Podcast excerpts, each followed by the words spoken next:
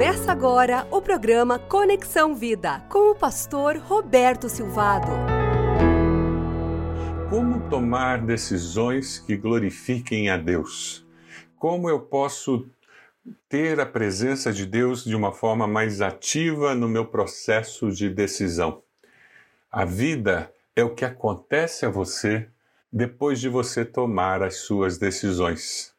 A vida é o que acontece a você depois de você tomar as suas decisões. A nossa vida é um resultado de várias escolhas que nós fazemos ao longo dos anos. Quando nós não temos parâmetros claros para tomar decisões, nós somos muito vulneráveis a crendices. Uma crendice, um mito que existe no meio evangélico dos nossos dias é achar que a paz no coração é a referência de que Deus aprova aquela decisão. Isto é um mito. Nós temos que ter cuidado com essa paz no coração, porque o coração é tremendamente enganoso. Ele é corrupto. Nós, seres humanos, podemos ter uma falsa paz que não vem de Deus e pensar que Deus está aprovando aquela decisão. Cuidado com isso. É claro que a paz de Cristo, que excede todo entendimento, habita nos nossos corações, mas não necessariamente porque nós estamos tomando uma decisão. Ela habita porque nós temos uma comunhão com o Deus vivo, nos relacionamos com o Pai Celeste. Essa falsa paz, esse mito, tem levado muitas pessoas a tomarem decisões que não são coerentes com o Deus que nós servimos. Por isso é importante nós encontrarmos nas Escrituras os princípios básicos para que o discípulo de Jesus possa tomar boas decisões. Tem um livro que eu quero recomendar a você a leitura: Decisões fazendo escolhas com sabedoria. Decisões Fazendo Escolhas com Sabedoria, de Haddon Robinson. É um livro publicado pelo Ministério Pão Diário. Fantástico livro, simples, objetivo, tudo o que você já ouviu falar sobre a vontade de Deus e mais um pouco. Você tem um filho adolescente na juventude, você tem que ajudá-lo a tomar decisões sábias. Leia esse livro. Você terá muitas informações e muita base bíblica para tomar decisões. Você é um jovem que precisa decidir, um adolescente tentando decidir profissão, com quem eu me caso.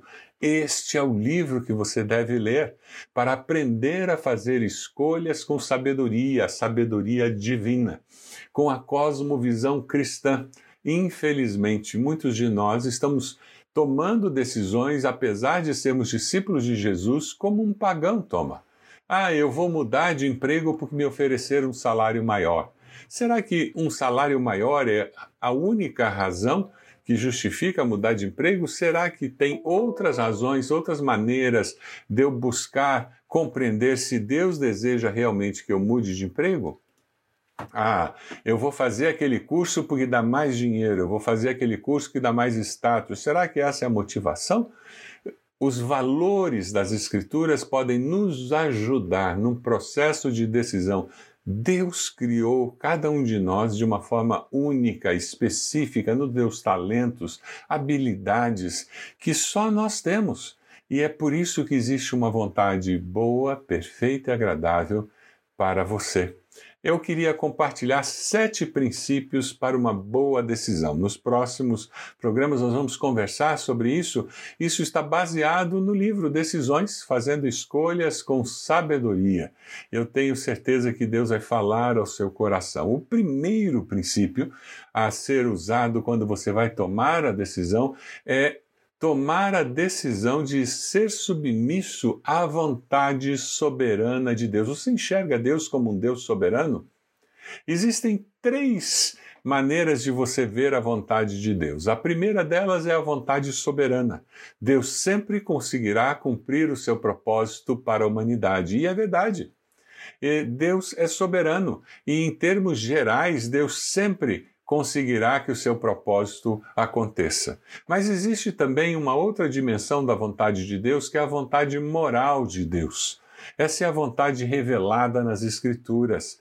O Espírito Santo de Deus inspirou aqueles 40 que escreveram as Escrituras ao longo de muitos anos, e nós sabemos que a inspiração do Espírito Santo é que fez com que a vontade moral de Deus fosse revelada na palavra. Por isso que você precisa estudar a Bíblia, participar de um grupo de estudo bíblico, porque nós precisamos construir um entendimento da vida e de tudo que está envolvido na vida do como Deus vê mas existe ainda a vontade pessoal de Deus, a vontade de Deus para você como indivíduo, uma orientação específica dada por Deus para alguém.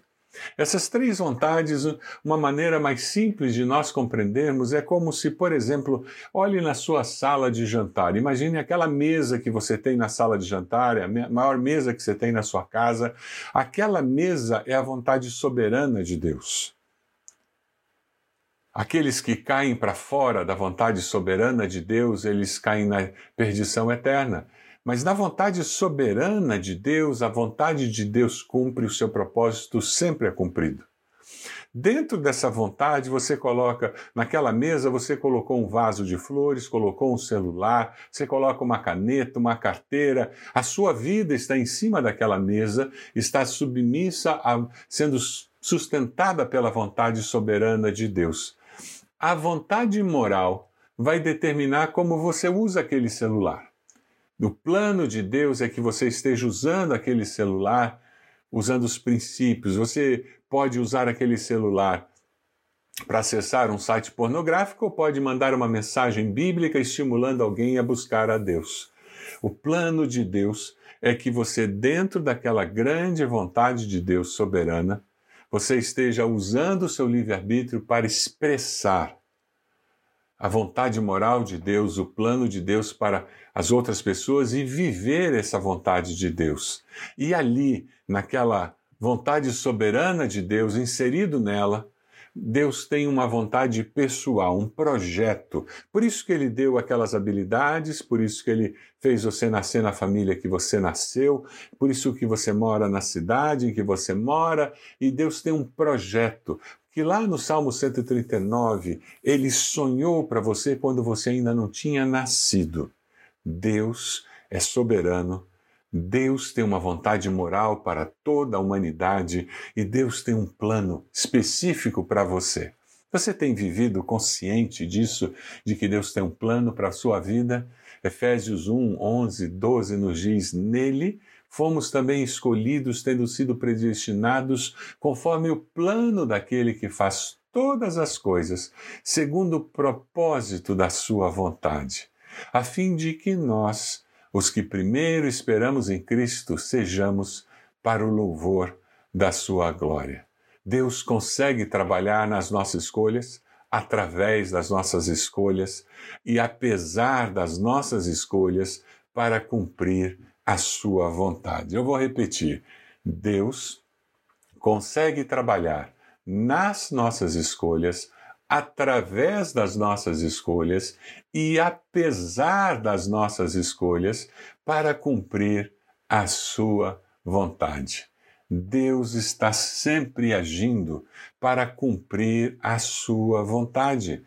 Somos livres para tomar decisões, mas nunca somos livres de Deus, porque existe aquela vontade soberana, enorme, dentro da qual acontece toda a história da nossa vida. O meu desejo é que você esteja se submetendo a esse plano de Deus para a sua vida, essa vontade pessoal.